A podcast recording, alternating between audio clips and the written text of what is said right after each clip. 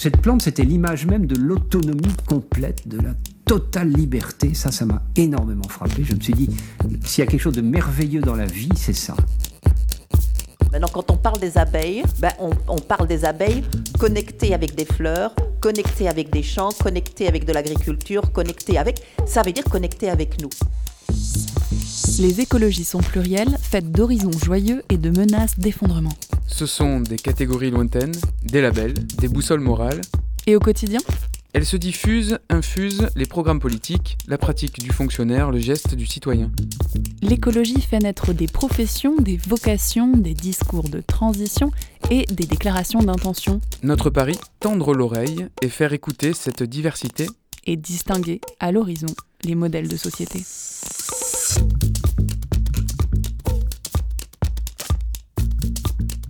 Épisode 5 Sur un mauvais air. Pour ce nouveau cycle de l'émission À l'horizon, on prend une grande inspiration et on vous présente les différentes sources de pollution qui virevoltent et imprègnent notre territoire. À commencer par la pollution de l'air. Est-il bien judicieux de prendre une bolée d'air? Qu'est-ce qui se loge dans le fond de l'air? Allez, inspectons-le.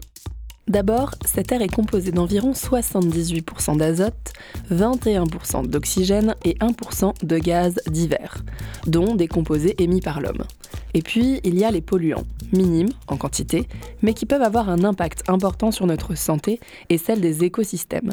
Irritation, toux, bronchite, maladies cardiovasculaires, Tiens, d'ailleurs, j'ai la voix cassée. Ah bah là, t'es bien dedans. Alors pour limiter notre exposition aux gaz polluants et aux particules fines, de nombreuses mesures sont prises. D'ailleurs, bien que ce soit resté plutôt discret, la métropole a organisé du 17 janvier au 1er mars 2022 une consultation publique sur la création d'une zone à faible émission, mobilité ZFEM, dans le centre de Marseille. L'objectif, réduire la pollution chronique liée au trafic routier, une mesure qui doit s'appliquer dès le 1er septembre 2022, avec à la clé une interdiction de circulation des véhicules les plus polluants grâce à un système de vignettes. Un dispositif qui vient compléter la très controversée taxe carbone. Et en parallèle de ces mesures, la justice a rejeté la demande d'une riveraine qui attaquait les industriels du golfe de Fos pour trouble anormal du voisinage. Le tribunal judiciaire d'Aix statue ainsi. Rien ne démontre que les produits émanant des activités d'ArcelorMittal, des dépôts pétroliers de Fos et des Sceaux aient été détectés dans l'environnement immédiat de la plaignante. Rien ne démontre non plus que leur activité ne soit à l'origine des bruits, des odeurs et des poussières qui l'indisposent. Le caractère anormal est donc rejeté. Tout cela nous amène à nous questionner, mais en fait, quelles sont les sources de pollution Qui est chargé de les identifier et est-ce que ces mesures sont fiables? Quels sont les secteurs d'activité qui sont incriminés et comment contrôler cette qualité de l'air? À Marseille et aux alentours, les stations de mesure sont légion. Elles sont notamment déployées par Atmosud, agence agréée de surveillance de la qualité de l'air. Pour nous en parler, on entendra Alexandre Armingo, responsable de la coopération scientifique et internationale à Atmosud. Nous écouterons également Annabelle Ostruy pour évoquer les actions menées par l'Institut éco-citoyen de Fos-sur-Mer, un centre d'études de l'environnement et de l'effet des pollutions sur la santé qui est implanté au cœur de la zone industrielle portuaire de Fos des dispositifs inédits, des financements européens qui se multiplient pour l'une des villes les plus polluées de France. On écoute tout de suite Alexandre Armingo qui va nous éclairer sur ce sujet qui peut sembler un brin technique mais qui est bien indispensable à comprendre. Alors bonjour, je m'appelle Alexandre Armingo, je suis responsable de la coopération scientifique et internationale à Atmosud. Alors on va fêter bientôt euh, les 50 ans euh, d'Atmosud, euh, qui est donc l'observatoire agréé de la surveillance de la qualité de l'air à, en région sud. Euh, les missions principales d'Atmosud, c'est euh, euh, surveiller, bien sûr, la qualité de l'air, informer, prévoir, modéliser, accompagner et aussi servir de point d'appui à la recherche. Donc en fait, toutes ces missions sont au service effectivement du citoyen pour que, euh, comme le préfet, hein, euh, pour que effectivement euh, tout un chacun soit le mieux informé possible de la qualité de l'air que l'on respire. Alors on mesure beaucoup de choses. On mesure les polluants réglementaires, bien sûr. Hein. Vous savez que la qualité de l'air est réglementée en Europe et ensuite déclinée en droit français à travers tous les pays européens avec des, des normes et des standards en fait qui sont bien identifiés. Et euh, parmi euh, ces standards, effectivement, il y a des polluants euh, réglementés. habituels. je pense par exemple au dioxyde d'azote, hein, qui est traditionnellement le, le polluant, enfin avec sa famille, hein, qu'on appelle les oxydes d'azote.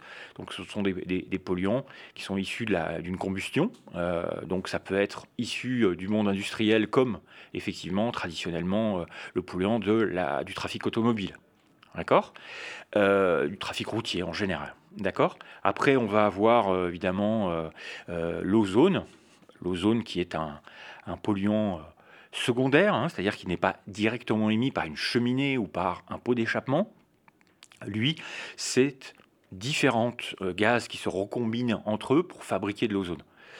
Euh, et c'est un polluant très important dans notre région, puisque en fait, euh, il est formé lorsque on a effectivement des composés organiques volatiles qui viennent du monde industriel, des, des oxydes d'azote dont je vous parlais qui viennent du euh, euh, trafic routier.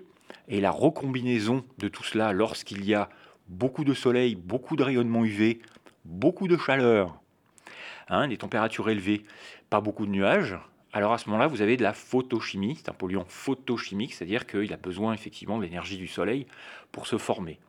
Et là, effectivement, on va avoir dans notre région, traditionnellement l'été, pendant les périodes de canicule notamment, quand il n'y a pas beaucoup de vent, quand il n'y a pas le Mistral ou le vent d'Est, qui sont les vents synoptiques de notre région, eh bien, lorsqu'on n'a pas ça, et qu'on a plutôt traditionnellement les brises de mer, les brises de terre, qui alternent avec des vents faibles, alors à ce moment-là, on va avoir accumulation de ces polluants précurseurs de l'ozone. Et là, l'ozone, on va la retrouver traditionnellement à Avignon, euh, dans le massif de l'Étoile, euh, dans le massif de la Sainte-Victoire, le, Luberon. Vous voyez toute cette, euh, toute cette couronne en fait qu'on va avoir tout autour. Hein, ça, commence aux, Alpilles, le Luberon, donc la Sainte-Victoire, et ça finit sur la Sainte-Baume. Vous voyez Donc tout ça, en fait, ce sont des zones périphériques de, des grandes agglomérations où on va retrouver en plus euh, l'étang de Berre qui est une spécificité en France, hein, puisqu'on a euh, effectivement une concentration industrielle très importante et donc précurseur de ces composés organiques volatiles. Euh, je reprends sur les polluants très importants. On a vu dioxyde d'azote, oxyde d'azote, on a vu ozone, on a bien sûr les particules, un hein, très très important sur l'impact sur la santé, particules PM10, PM2,5 qui sont réglementées, mais il y a aussi les autres, les particules ultra fines. Hein, plus une particule euh, rentre profondément dans les alvéoles pulmonaires, plus effectivement elle peut être dangereuse pour la santé. D'accord? Euh, Ça, c'est, on va dire, euh, le, les polluants, on va dire, le, les plus que, l'on mesure au quotidien, évidemment, hein, mais il y a aussi évidemment les oxydes, le, dioxyde de soufre, traditionnellement, que l'on mesure justement autour de l'étang de berre. Mais il y a également les composés organiques volatiles hein, qui sont très importants euh, sur évidemment tout ce qui est site industriel euh, proche de raffineries notamment ou, euh, ou ou bon, on va dire en général de gros sites industriels. Suivant les différents problèmes que nous rencontrons, hein, un accident industriel, un feu de forêt, une euh, une pollution, on va dire, du trafic routier. Euh, euh, vous avez différentes possibilités, effectivement, des émanations agricoles. Là, pour le coup, Atmosud se doit de se doter d'un panel très important d'outils métrologiques pour pouvoir renseigner toutes sortes de molécules. On a deux types d'outils en fait en métrologie. Vous avez des outils qui vous donnent en temps réel l'information quelle est la polluant sur euh, les concentrations du polluant que vous recherchez. D'accord? Et puis, vous avez la possibilité aussi euh, d'avoir des préleveurs. Donc, en gros, ce sont des gros aspirateurs, des grosses pompes à air qui récupèrent des informations sur un support. Hein, un filtre, par exemple, ça peut être un filtre, une mousse, euh, un, support. Et ensuite, ce support est analysé en laboratoire. Et en laboratoire, là, vous pouvez aussi explorer un, une très grande liste de polluants, vous voyez? Certains sont réglementés, d'autres non. Voilà, alors vous avez traditionnellement donc des, seuils de, référence hein, qui sont issus euh, traditionnellement d'études épidémiologiques sur la, santé, sur, euh, sur les cellules, effectivement, du corps humain. Et pour réduire l'exposition des populations aux différentes pollution énoncée par Alexandre Armingo, Atmosud étudie la signature de cette particule et nous le verrons, cela lui permet d'identifier ses sources et les secteurs d'activité les plus polluants. Donc cette particule, il faut l'étudier euh, avec attention. Elle nous apprend énormément de choses aussi sur l'origine de la pollution. C'est pour ça qu'Atmosud s'est doté euh, récemment en fait d'outils extrêmement performants, comme euh, des spectromètres de masse euh, qui permettent de connaître en fait la signature de cette particule, d'analyser en fait aussi tous les composants qui s'y trouvent. Et à ce moment-là, vous, allez savoir euh, typiquement si votre particule, elle provient du chauffage au bois, elle provient plutôt d'une combustion euh, d'hydrocarbures, ou encore effectivement si on peut avoir certains virus dessus. Hein. ça, c'est très important. Ça veut dire que sur l'information dont je vous parlais, qui est la communication effectivement de cette qualité de l'air, pendant des années, on a dit oui, on a franchi les seuils réglementaires dont on parlait tout à l'heure. Aujourd'hui, on dit non seulement bon bah oui, on a franchi les seuils, mais on peut dire pourquoi. Et parce que bah oui, euh, les particules ont dépassé le seuil réglementaire, mais en plus parce que euh, on sait aussi l'origine de ces particules. Et là, euh, c'est plus du tout la même chose. Lorsque les acteurs publics euh, mettent en place euh, des plans et programmes, là vous en avez une flopée hein, en région PACA, mais comme dans toutes les régions, vous avez les plans de protection de l'atmosphère, hein, qui sont un peu le, fer de lance des plans de sur, sur la réduction des émissions, mais vous avez les schémas régionaux, vous avez les plans climat. Vous avez les plans de déplacement urbains, les plans de déplacement entreprise, enfin il y en a beaucoup. Et là-dessus, à chaque fois, notre rôle, c'est qu'effectivement la composante qualité de l'air soit présente dans ces plans. Ça fait déjà longtemps qu'on travaille avec, euh, avec l'Adréal, les régions ou les collectivités sur ces, sur ces thèmes-là, ou euh, les industriels. Mais c'est vrai que nous, on se doit de les éclairer euh, là-dessus et d'avoir des indicateurs de suivi par secteur d'activité et savoir en fait quels sont les secteurs pour lesquels les émissions polluantes évoluent, diminuent ou augmentent. Hein. Et, là, là-dessus, ça c'est très important. Un point très important qui est l'inventaire de nos émissions. Donc ça c'est un travail de bénédictin, il faut euh, récupérer toutes les émissions par secteur et activité de toutes les sources de pollution sur le territoire. Je dis bien toutes les sources.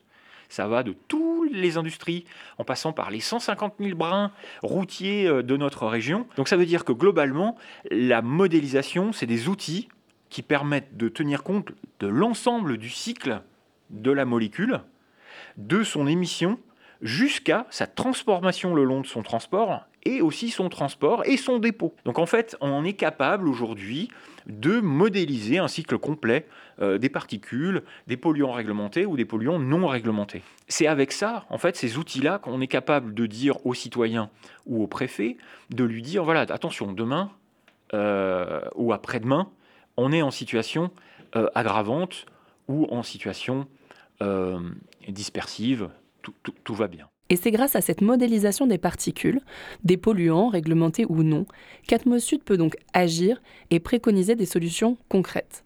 Pour cela, Atmosud pilote de nombreux programmes européens et se positionne comme un des principaux soutiens à la recherche dans le domaine. Et on le verra, l'Institut aborde tout particulièrement la thématique de la pollution des navires et de leur panache de fumée. On écoute Alexandre Armingo nous en parler je vous ai parlé de l'arsenal complet euh, d'Atmosud avec euh, son réseau, ses 66 stations de, référence, euh, son super site à Marseille avec des spectromètres de masse, avec effectivement énormément de matériel. À, à, Marseille, le super site est un des sites les mieux dotés d'Europe. C'est grâce au lien avec l'université grâce au, lien qui existe avec le laboratoire de chimie de l'environnement euh, de l'université d'Aix-Marseille, euh, où là, il y a euh, une très forte synergie autour de ce super site.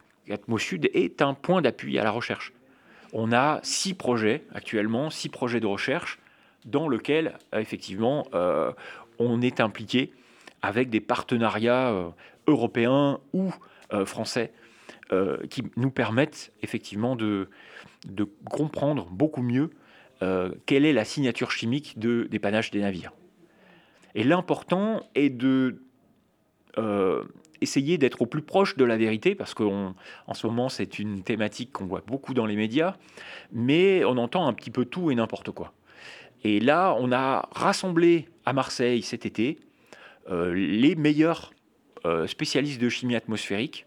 Donc il y a des Finlandais, des Grecs, des Allemands, des Suédois qui sont venus euh, à Marseille et qui ont scanné cette atmosphère avec toutes sortes de moyens des drones qui ont été directement euh, dans les panaches euh, des navires, euh, le, les laboratoires mobiles et, notamment le laboratoire mobile Massalia de l'université d'Aix-Marseille. c'est un bateau transformé en observatoire. Non, non, non. Alors lui, c'est pas un bateau, c'est un, c'est un camion qui se déplace effectivement. Et puis, alors là, il est doté justement des spectromètres de masse dont je vous parlais, qui permettent effectivement de, de comprendre la véritable signature chimique de ces particules ou des gaz quand quand on est dans le, quand on a intersecté effectivement un panache de, navires.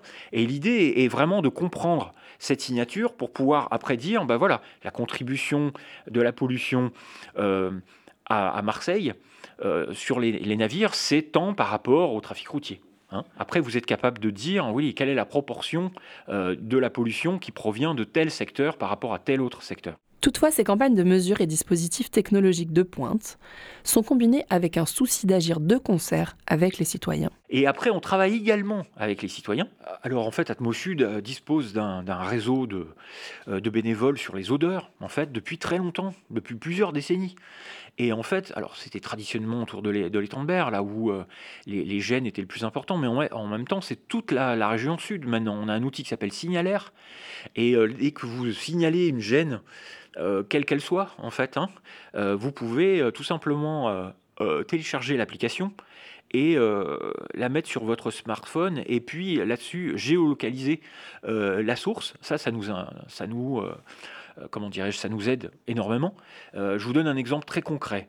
Il y a eu fin décembre un épisode assez incroyable à Saint-Chamas où il y a un, incident important, un, dépôt d'ordures ménagères qui a brûlé pendant plus d'un mois. Euh, là-dessus, en fait, les habitants de Saint-Chamas ont été euh, très gênés. Ils ont téléchargé euh, l'application et effectivement, ils ont, et continuent, hein, certains continuent de le faire, et ils ont signalé effectivement toutes les gènes qu'ils avaient et l'intensité de cette gêne également. donc cette source, effectivement, là était bien connue, hein, puisqu'on avait notre, le, dépôt d'ordures qui brûlait, mais effectivement le panache et la, compréhension effectivement de la, dispersion de ce panache, euh, eh bien, on, a pu le faire avec les outils et l'armada d'Atmosud de mesure, mais également avec les citoyens. Rien qu'avec un, téléphone, en fait. Vous voyez à Marseille, il y a également le projet Diams, où là, il y a plus de 2000 microcapteurs qui sont confiés à des citoyens. Il y a aussi euh, le fait que euh, confier un microcapteur à un citoyen, ça le rend acteur aussi ça le rend aussi beaucoup plus curieux euh, de ses propres euh, émissions. ça le rend acteur ça l'implique effectivement dans cette grande mission qui est la réduction des émissions polluantes. et c'est très important, effectivement. Vous avez vu encore récemment, hier, le GIEC nous a dit qu'on avait que trois ans pour prendre de véritables actions de réduction des émissions. Le temps s'est raccourci. le temps s'est raccourci pour euh, vraiment agir pour sauver notre planète de ce côté-là. Et en même temps, là-dessus, les plans qui sont prévus pour les réductions euh, des émissions polluantes et pour euh, améliorer la qualité de l'air, là aussi, en fait, les deux échelles temporelles se sont rapprochées. Et du coup, si on ne tient pas compte du changement climatique, on peut ruiner tous les efforts qui sont prévus dans les plans d'action. L'exemple est clair sur l'ozone l'ozone ne diminue pas. Hein. les concentrations d'ozone ne diminuent pas dans notre région avec le temps. Alors que la pollution réversible, on l'a vu avec le dioxyde de soufre autour de l'étang de Berre. Quand j'ai commencé, moi, il y a déjà plus d'une vingtaine d'années, je peux vous assurer, les concentrations autour de l'étang de Berre n'étaient pas celles d'aujourd'hui en SO2. Aujourd'hui, on a gagné un facteur 1000, un facteur 100. C'est incroyable à quel point ça s'est amélioré quand même. Parce que les industriels ont joué le jeu, des investissements considérables ont été faits euh, autour de l'étang de Berre pour réduire cette pollution euh, aux émissions soufrées. Ça, c'est un véritable succès, il faut le dire, c'est réversible. on peut faire des choses. On a la preuve de cela sur les 20 dernières années. On peut le faire sur le CO2, sur les particules, sur les oxydes d'azote également. C'est possible.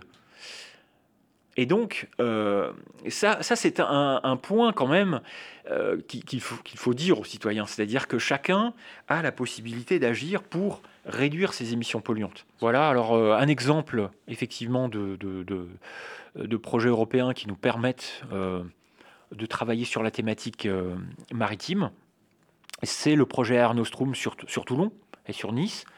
et ce sont les journées méditerranéennes de l'air et des ports et là, c'est la troisième édition, c'est le 28 avril 2022, euh, donc à Toulon, euh, au Palais de la Mer. Et euh, toute la journée du, 28 avril, eh bien, les gens peuvent s'inscrire hein, sur le, site d'Atmosud.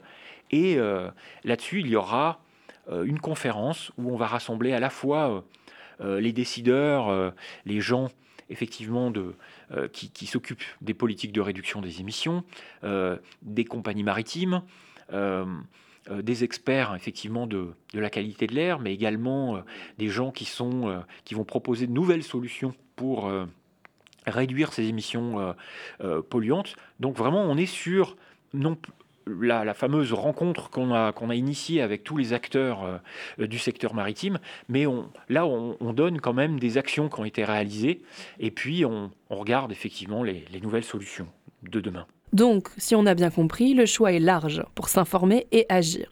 On peut participer à des conférences, participer à la compréhension des pollutions localisées en renseignant une plateforme en ligne telle que Signalaire, ou encore se doter de microcapteurs pour comprendre avec précision la pollution à l'échelle d'une rue. Et sinon, vous pouvez aussi aller regarder les lichens. Et oui, on a rencontré Annabelle Ostruy, chargée de mission en milieu terrestre et écotoxicité à l'Institut Éco-Citoyen. Elle nous présente cette structure créée à Fosse-sur-Mer il y a quelques années et on en profitera pour faire un saut au parc Pastré pour récolter des lichens. À l'horizon, donc l'Institut éco-citoyen, en fait, c'est une association qui a été créée en 2010 suite donc à l'installation de l'incinérateur de Marseille sur la commune de Fosse-sur-Mer, qui a entraîné donc, euh, j'imagine, si vous y étiez là à l'époque, une forte contestation donc sociale euh, euh, au niveau des populations du territoire de Fosse-sur-Mer qui a, euh, euh, qui a donc euh, impliqué ensuite les élus qui se sont impliqués pour la création de cet institut et qui se sont, qui se sont, qui ont mis en, mis en œuvre donc la création de cet institut éco-citoyen en finançant donc la structure et en se rapprochant de l'université pour prendre la présidence de l'institut éco-citoyen et pour permettre la création d'une structure indépendante qui sera en capacité de travailler sur les problématiques environnementales et sanitaires du territoire et donc de mettre en œuvre euh, de, la recherche territorialisée et appliquée euh, aux problématiques euh, du territoire. de fait, c'est une structure qui a été créée par une volonté citoyenne et donc le citoyen a une importance très forte dans l'Institut. Et, et, donc on, travaille, toutes les, études sont mises en place avec, avec une, un, échange avec les populations et, en lien avec les besoins et les, questionnements citoyens qu'on va relever sur le territoire. Euh, voilà, et donc après on est présidé par l'Université de Marseille et donc le président actuel est Henri Vortam qui est le directeur du laboratoire chimie environnement de l'Université Aix-Marseille ce qui nous permet donc euh, d'avoir euh, d'avoir une certaine indépendance sur nos actions et qui nous apporte aussi évidemment l'expertise et la compétence universitaire et nous permet euh, de surcroît de pouvoir euh, mettre en place des collaborations avec les structures de, recherche euh, universitaire et d'avoir des, des, liens assez forts avec ces structures-là pour pouvoir mettre en place des, des études pertinentes et, poussées sur le territoire du golfe de Fosse et de l'étang de Berre, principalement parce que donc on travaille essentiellement sur les territoires industriels. Donc on travaille sur, sur les milieux. Hein. On va travailler autant sur les, les, problématiques de pollution atmosphérique que sur les sols ou le milieu marin. Euh, et, aussi sur les problématiques de santé. Donc, au, niveau de l'Institut, euh, depuis 2010, donc, euh, bon, il y a eu évidemment énormément de projets qui ont été menés, qui nous ont permis d'acquérir énormément de données sur le territoire. pour citer quelques projets, Il y a notamment euh, une étude euh, sur l'imprégnation des populations du golfe de Fos qui avait été menée donc à partir de 2012 jusqu'en 2016, il me semble, euh, qui s'appelle l'étude Index et qui avait pour objectif de mesurer l'imprégnation des populations humaines autour du golfe de Fos et de comparer ces imprégnations pour plusieurs polluants industriels, une cinquantaine de polluants industriels, de comparer ces imprégnations des populations de Fos-sur-Mer par rapport à une population euh, dite témoin euh, située à Saint-Martin-de-Croix et les Alpilles à Mauriès. Les, les, échantillons de sang et d'urine. Donc ça, c'est une des, études majeures qui a été menée par l'Institut à partir de 2012. au niveau atmosphérique, donc on a évidemment donc, toute la partie biosurveillance par les lichens qui est mise en œuvre depuis 2011 qui est réalisé euh, suivant deux protocoles, donc soit euh, les mesures de bioaccumulation, donc qui consistent à mesurer l'accumulation des polluants dans une espèce lichénique qui est prélevée sur euh, différents points du territoire et qui nous permet d'avoir donc une, une répartition des différentes expositions sur le territoire métropolitain. Et ensuite, bon, on, a, aussi pas mal d'études euh, qui sont mises en œuvre sur le sol. Donc là, on a un projet qui commence concernant les pollutions de sol euh, qui s'appelle Evalvi, qui commence juste là depuis janvier et qui va travailler plus spécifiquement sur la vulnérabilité des territoires, euh, la vulnérabilité environnementale des territoires, en se basant sur, les différents enjeux et notamment les pollutions, l'exposition des territoires, ainsi que la, la, diversité des milieux et des habitats qu'on va rencontrer sur ces territoires et aussi euh, euh, les niveaux d'anthropisation et d'urbanisation de ces territoires pour essayer de dégager finalement un indice qui regroupe euh, les enjeux écologiques, environnementaux et euh, démographiques euh, des territoires métropolitains. et du coup, concernant cet indice, c'est quelque chose qui est nouveau, le fait de mettre en indice pour avoir une capacité à communiquer aussi sur ces résultats qui soit plus facile aussi pour une application en termes de politique publique. Voilà, exactement. En fait, c'est d'essayer de mettre en place des, des, des, indicateurs qui nous permettent ensuite de pouvoir avoir une traduction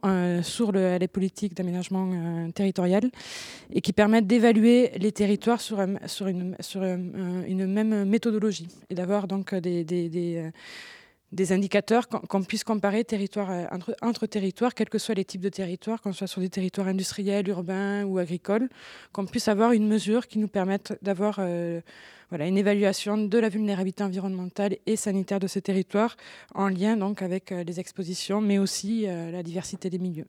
C'est d'essayer de définir une méthodologie. Le projet Valvi a vraiment pour objectif pour l'instant de définir la méthodologie pour in fine, évidemment, euh, pouvoir l'appliquer sur l'ensemble du territoire métropolitain et pas que, si ça, si ça fonctionne, de pouvoir aussi l'appliquer au niveau national. Au niveau des protocoles et des, dispositifs euh, scientifiques, il y a pas mal de, différents euh, moyens de calculer cette pollution. Et notamment, euh, tu parlais des lichens. Donc, je suis venu vous voir relever au parc Pastré justement des, lichens il y a peu.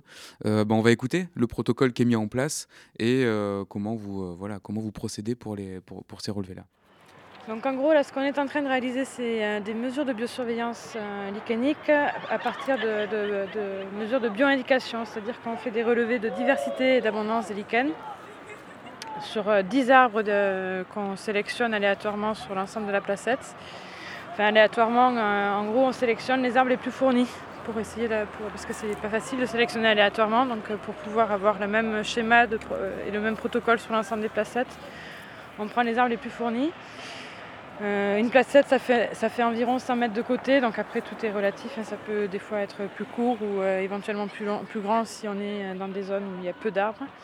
On travaille exclusivement que sur des feuillus, donc on ne travaille pas sur le pin par exemple. Donc on a travaillé sur des chênes, sur les arbres de Judée qui est là-bas. Là on travaille sur des mycocouliers. On ne travaille jamais sur, les, résineux parce qu'ils ont une écorce plus acide, donc ils vont avoir un impact sur, sur la diversité lichénique. L'objectif de ce travail, c'est vraiment de pouvoir relever cette diversité et l'abondance des lichens pour pouvoir ensuite, à partir de ces, données-là, pouvoir euh, définir des indices de qualité de l'air.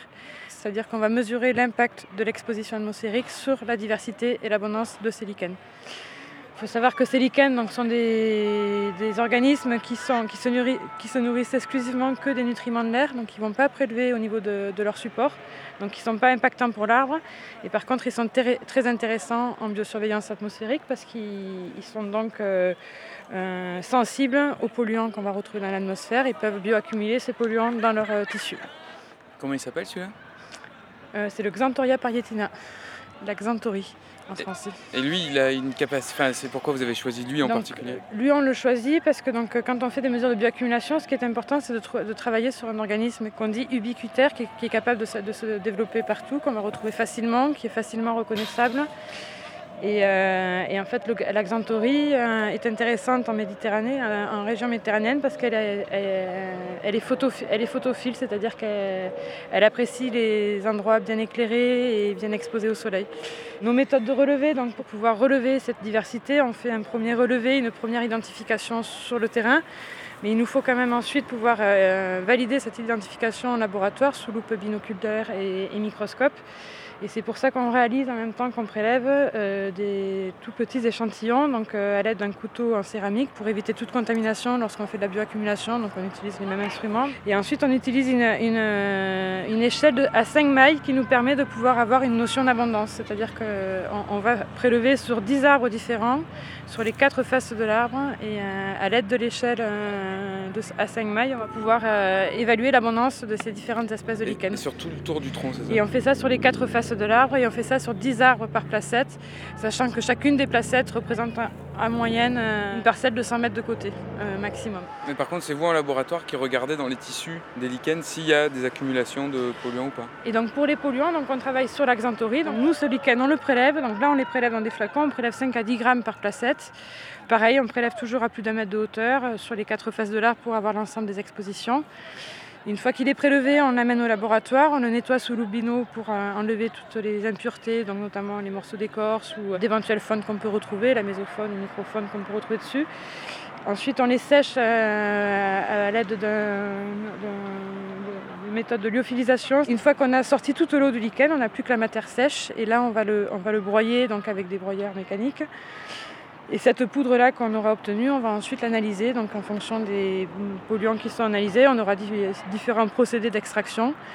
Euh, voilà, mais l'objectif c'est de pouvoir analyser euh, l'essentiel des familles de polluants. Donc nous on travaille beaucoup sur les polluants urbains et industriels qui sont donc les métaux, les hydrocarbures, euh, les organochlorés type PCB, dioxine, etc. Mais là on est en train de développer justement pour le projet Evalvi euh, l'analyse des pesticides euh, dans les lichens pour aussi travailler sur les zones agricoles et pouvoir aussi cibler la problématique des pollutions agricoles. Ce qui est intéressant avec le lichen, c'est que ça nous permet d'avoir une très bonne représentativité spatiale. En fait, on, peut, nous à l'Institut, lorsqu'on fait ces campagnes-là, on les fait tous les trois ans, ces campagnes de mesure euh, d'exposition par bioaccumulation des lichens. Et, euh, on, prélève environ 50 sites sur l'ensemble du territoire métropolitain, ce qui nous permet d'avoir une couverture euh, spatiale euh, très importante et de pouvoir avoir à un instant T l'état d'exposition pour une cinquantaine de polluants atmosphériques sur l'ensemble de la métropole. Et ça, complète très bien les, méthodes de, capteurs notamment, actifs, donc qui sont notamment utilisés par les organismes type Atmosud ou même nous, on en utilise aussi et qui là sont avec des équipements beaucoup plus lourds, un accès au courant, enfin une, une installation qui est beaucoup plus lourde à mettre en œuvre et qu'on ne peut pas installer sur euh, une cinquantaine de points comme on peut le faire avec le lichen. Et donc ça complète bien les mesures qu'on fait euh, par préleveur. Donc nous on a des préleveurs notamment à Fosse-sur-Mer et puis on, travaille aussi un petit peu avec les données Atmosud, donc ça nous permet de compléter toutes ces données euh, sur l'exposition atmosphérique. Donc pour ce travail, en fait, on a découpé euh, le territoire à, l'échelle de l'IRIS. Je ne sais pas si ça vous parle. L'IRIS, c'est une échelle de- un découpage territorial qui regroupe 2, à 4 000 habitants. Par exemple, pour Campagne Passerée, on travaille sur cette zone-là donc pour effectivement être à proximité de la principale avenue du, de l'Iris, qui est l'avenue Montredon. Et, euh, et ensuite, on va travailler un petit peu plus. euh, la deuxième placette, elle est euh, au niveau du, parc naturel des Calanques parce que cet iris est donc réparti entre les zones plages de Montredon et, le nord des Calanques et, l'entrée du parc des Calanques. Donc il y a une placette ici pour donc, cibler la zone urbaine et une placette dans les Calanques. On a trois groupes de lichens corticoles, qui sont des lichens donc, qui poussent sur les arbres. Et donc euh, on va retrouver les lichens dits crustacés qui sont incrustés sur l'écorce de l'arbre où on a du mal à définir est-ce que c'est euh, le support, est-ce que c'est le lichen ou est-ce que c'est la- l'arbre, la- l'écorce de l'arbre. On a ce qu'on appelle les lichens foliacés là que vous avez là, donc ça tout ça c'est des lichens foliacés qui font des petites folioles et qui sont bien appliquées sur, leur substrat. Et ensuite, on a ce qu'on appelle les lichens fruticuleux que vous retrouvez beaucoup, notamment sur le massif de la Sainte-Victoire ou à la Seine-Baume. pas beaucoup dans les calanques parce qu'il n'y a pas beaucoup d'arbres, mais, mais c'est des lichens qui sont pendants et qui sont accrochés juste à un point à leur support. Vous avez déjà dû en voir. Et donc ça, c'est des lichens très sensibles. Et donc en fait, en fonction du type de lichen, on va avoir une sensibilité variable à la, qualité, à la pollution de l'air. Les crustacés sont les moins sensibles en règle générale. Après, évidemment, il y a des exceptions chez les crustacés comme chez les fruticuleux. Et les, fruticuleux sont les plus sensibles. donc, les fruticuleux, on les trouve très peu ici. Vous on, pour l'instant, par exemple, sur la placette, on n'en a pas relevé un seul. Alors que si on va faire un relevé dans les Alpilles, par exemple, euh, c'est, le groupe de lichen qui est le plus présent. C'est lié aussi à l'humidité, bien sûr, mais, euh, mais au-delà des conditions hygrométriques, il faut aussi qu'il y ait une qualité de l'air qui soit suffisante pour leur permettre de se développer. Donc ça, c'était effectivement des relevés qui étaient réalisés euh, dans le cadre du projet Valvie euh, pour mesurer l'exposition atmosphérique de, de, de, l'iris campagne pastrée parce que donc, euh, en gros, le projet Valvi, euh, ça reste donc un, projet territorial qui a pour objectif donc de pouvoir cartographier euh, une, vulnérabilité environnementale des territoires. Et pour ce faire, on se base au niveau des, unités territoriales qu'on appelle des IRIS, qui sont des unités de territoire qui regroupent entre 2 et 4 000 habitants et qui permettent de pouvoir appliquer les politiques publiques et les politiques d'aménagement territorial à l'échelle de l'IRIS. Et donc nous, on a défini cette, échelle pour pouvoir euh, valider notre indice. Et donc effectivement, quand on était à campagne passerée, c'était pour faire des mesures euh, d'exposition atmosphérique. Donc on a, on a fait des mesures de bioaccumulation en octobre et là on venait faire les mesures de relevé lichénique qui nous permettront finalement de, pouvoir faire le lien entre euh, exposition et impact sur le vivant et donc là la communauté lichénique. Et du coup, cette, ce, cet échantillonnage, ou en tout cas ces, ces, territoires sur lesquels vous travaillez, vont être, sont, sont nouveaux, le fait que ça s'étende aussi de manière aussi, euh, aussi large sur le territoire peut-être de la région sud Ou est-ce que a, ça a toujours été aussi euh, vos protocoles d'enquête Ou est-ce que ça s'était concentré justement sur, euh, sur et les alentours, les temps de berre? Est-ce que ces démarches-là ont été donc pour l'instant, le programme commence juste. Donc euh, nous, on est, financé donc par les, pouvoirs publics, euh, euh, donc la métropole Aix-Marseille-Provence notamment et la ville de Fos-sur-Mer. De fait, le travail qu'on met en œuvre donc est soutenu par ces pouvoirs publics et est mis en œuvre avec nos collaborations universitaires que sont donc le CEREG, le LCE et le LPED sur Marseille et aussi un laboratoire de, recherche à Toulouse, le CERTOP, qui lui travaillera plutôt sur les problématiques sociologiques. On, a sélectionné trois territoires euh, avec des environnements assez contrastés. Donc on retrouve euh, Fosse-sur-Mer comme territoire industriel. Euh, la ville de Marseille pour être plutôt sur les problématiques de, pollution urbaine et de, et aussi de pollution industrielle mais, historique et passée notamment dans les Calanques Sud. Et enfin, sur le territoire de Saint-Martin-de-Croix, qui nous permettra d'avoir euh, justement une exposition et un territoire plutôt agricole et pouvoir mesurer aussi les, impacts de ces, euh, de ces activités agricoles sur, euh, sur le, la qualité de l'environnement. Voilà, donc là, pour l'instant, on, développe, on a choisi ces trois territoires pour mettre en œuvre, pour vérifier que notre méthodologie fonctionne, quel que soit le type de territoire et quelle que soit la structuration du territoire si ça fonctionne, euh, on espère pouvoir euh, l'appliquer à l'ensemble du territoire et, in fine euh, à l'ensemble du territoire national, sachant que c'est un programme qui est financé par l'ADEME. Donc y a vraiment pour objectif de, travailler sur ces méthodologies de, définition de, mesures environnementales qu'on a du mal à l'environnement, c'est un tout, et donc c'est très difficile d'arriver à évaluer une qualité de l'environnement parce qu'il euh, est difficile de prendre en compte l'ensemble des facteurs et des paramètres qui euh, influent cette qualité. Sur les résultats, puisqu'on parlait de la fondation de l'Institut éco-citoyen en 2010, euh, suite à la création de l'incinérateur sur, sur Foss, quels ont été les résultats et comment ils ont été pris en compte ou pas, du coup, par les financeurs qui ont créé l'Institut et qu'est-ce que ça a pu donner après en termes de... Alors au niveau, au niveau des travaux qui sont faits sur le territoire euh, donc, euh, de Fosse-sur-Mer et plus généralement sur la métropole, euh, ces résultats donc, d'abord apportent la connaissance et, permettent de cibler les problématiques de ces territoires et de savoir quels sont finalement les polluants majoritaires ou quels sont les polluants qui, qui impactants pour les populations et l'environnement. Euh, de pouvoir agir sur ces sources. Donc, on est euh, au sein du conseil d'administration de l'Institut, donc on, retrouve donc un, collège citoyen important, un collège euh, aussi d'acteurs politiques, mais aussi un collège d'acteurs industriels qui, qui sont représentés au sein de l'Institut éco-citoyen. On retrouve notamment le port qui est présent, ou même les groupements des industriels du golfe de Fosse. Et qui permet quand même de pouvoir transmettre l'ensemble de ces données et de pouvoir échanger avec, avec donc, ces acteurs qui sont, actifs et qui sont aussi en capacité de réutiliser ces données et de pouvoir permettre enfin, d'améliorer finalement à partir de ces données la qualité de l'environnement. On peut voir depuis 2010 sur le suivi de, en biosurveillance lichenique et plus spécifiquement donc, sur les problématiques de qualité de l'air que, les données qui ont été acquises par l'Institut ont permis donc, de, cibler certaines problématiques de pollution, notamment par exemple sur les, les, polluants organochlorés, et d'impliquer de, de, les pouvoirs publics pour inciter à la réduction de ces émissions, notamment euh, avec les services de l'État qui, qui euh, ciblent ensuite auprès des industriels euh, des demandes de réduction d'émissions pour certains polluants qu'on retrouve en quantité sur les, territoires industriels.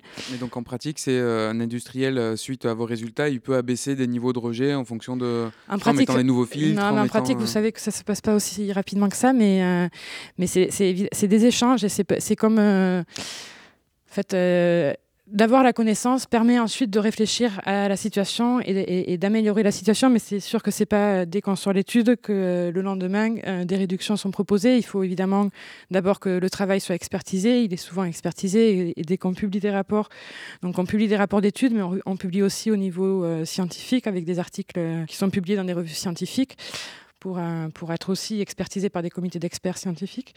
Ils sont aussi euh, des fois expertisés par les pouvoirs publics et notamment les services comme l'ANSES ou, euh, ou, euh, ou, certains, ou l'ADREAL ou les services de l'État qui vont expertiser les travaux et qui vont ensuite se servir de, de, ces données pour pouvoir mettre en place des nouvelles politiques publiques adaptées à la situation. Donc après, c'est euh, le, temps de, le temps de la décision publique euh, ne, se fait pas euh, sur quelques mois, évidemment, ça, ça, prend du temps, mais depuis dix ans que l'Institut existe, il y a eu des évolutions qui ont été faites, notamment sur les émissions en particules, où, des réductions ont été, ont été demandées où des, des suivis plus nombreux ont été mis en place par les services de l'État.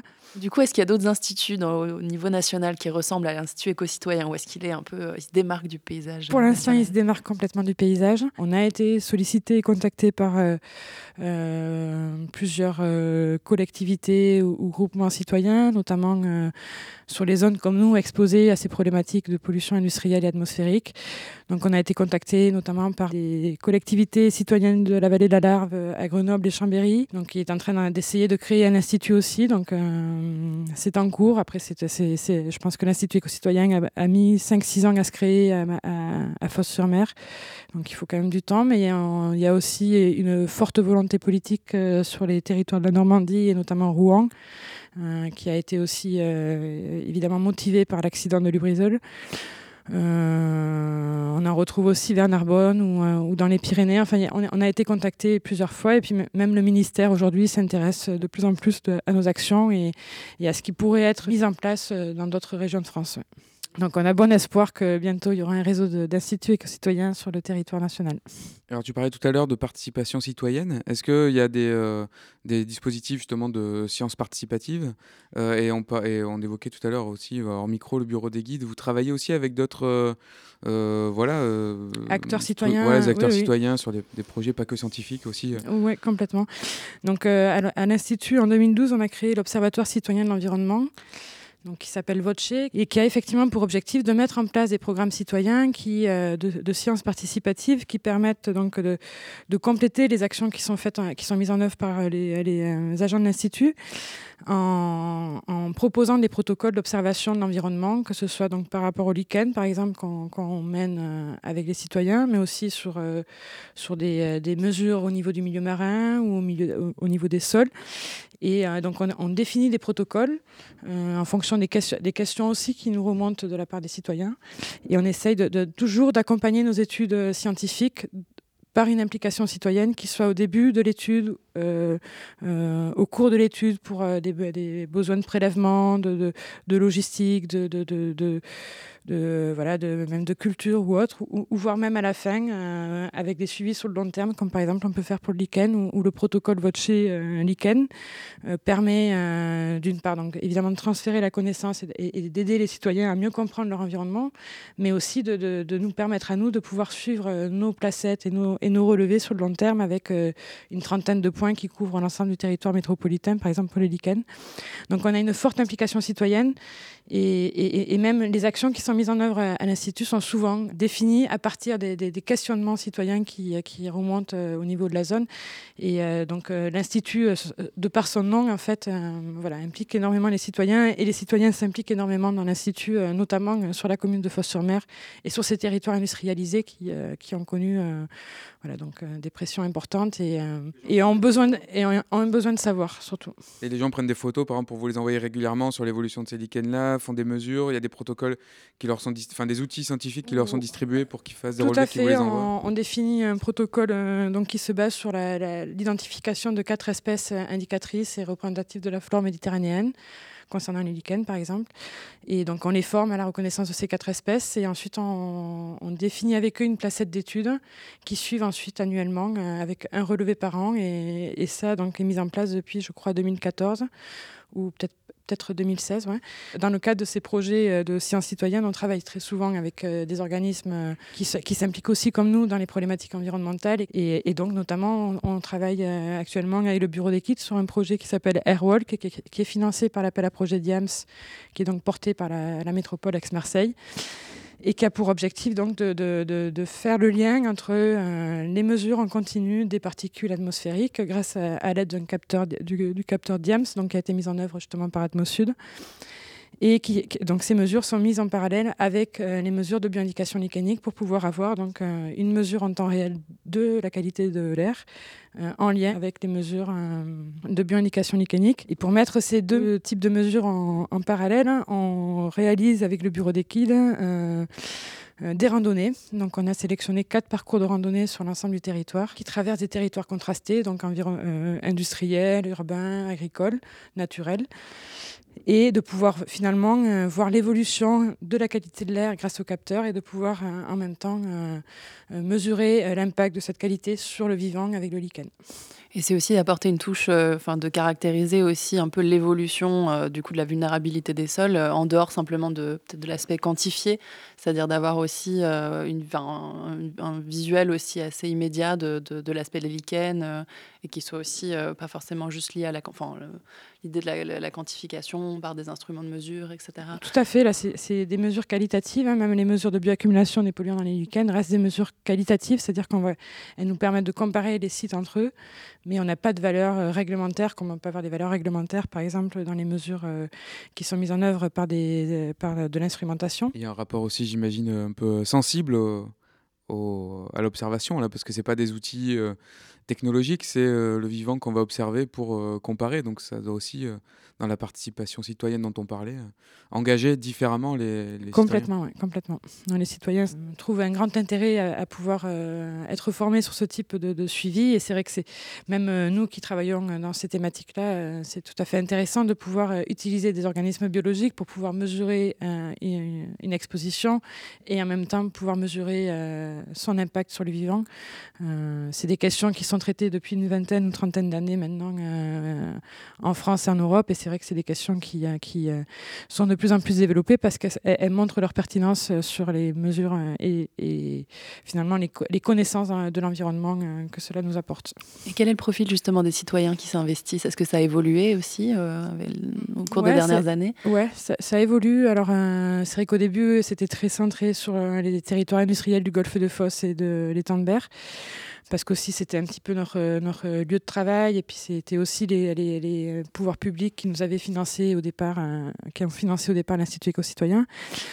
Euh, le réseau est en train de, s'ouvrir. Donc au départ, on était beaucoup sur des, militants ou en tout cas des personnes impliquées sur ces problématiques-là et qui, se posaient de réelles questions sur euh, l'état de leur environnement et sur l'impact de cet environnement sur leur santé. C'était beaucoup de gens qui quand même étaient déjà investis sur ces questions-là. De plus en plus, on, voit une ouverture et notamment euh, déjà en, ouvrant le réseau sur sur l'est de la métropole et des villes comme Aix ou Marseille où on retrouve une population qui est quand même assez différente enfin, ou en tout cas qui n'a pas le même historique sur ces aspects, sur ces problématiques industrielles.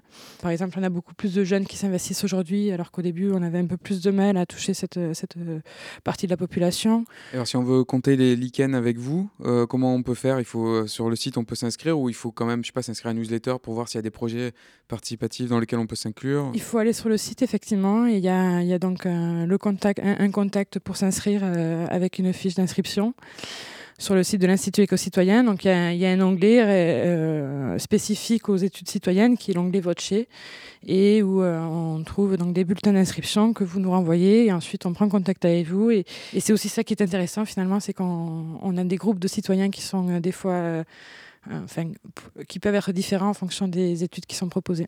Comme ça, on peut apprendre l'ensemble des noms euh, des lichens, tous ces noms très poétiques. Tout à fait. Alors après, il faut, euh, il faut être capable de les retenir, mais faut les écrire. Les gens qui travaillent avec nous ont une vision des lichens et de l'environnement qui nous disent différentes, et je les, je les crois bien parce que même moi, quand je je regarde de l'environnement différemment quand je me balade euh, et qu'il euh, y a du lichen autour de moi. C'est ça, c'est l'attention au vivant qui change aussi au fur et à mesure de la pratique. Et, euh, tout à fait. Et, et, même, et même dans le voyage, partout où je vais maintenant, je regarde qu'est-ce qu'on a comme flore lichenique. merci beaucoup Annabelle. Et eh bien, merci à vous, hein. c'est très gentil de votre invitation et, et à bientôt alors. Donc le Xanthoria parietina. Hyperficia agglutinata. Phaeophycia orbicularis. Lecanora clarotera. Physia ascendens. Euh, on a le Physia bisiana. On a le Chrysotrix candelaris. On a le Candelaria concolor. On a le Pertusaria. On a le Flavio Parmelia carperata. Il y a encore le Physia leptea. Et enfin le Xanthoria candelaria. Voilà. Toutes les autres espèces, elles sont pas identifiées. Merci à Annabelle Ostruy de l'Institut Éco-Citoyen et à Alexandre Armingo de Atmosud pour les entretiens qu'ils nous ont accordés. Et sur ce, Jean-Baptiste, que vois-tu à l'horizon? Alors je verrai bien des lichens fruticuleux sur les murs de la friche Belle de Mai et euh, peut-être Mistral un peu moins chargé en particules. Et toi, Colline? Et moi, j'imagine des écoliers qui sont incollables sur les lichens et puis aussi peut-être tendre vers une ville zéro panache net. En attendant, retrouvez les épisodes de la série À l'horizon sur Radio Grenouille en FM, Web Radio et DAB+, et sur la plupart des plateformes d'écoute en ligne.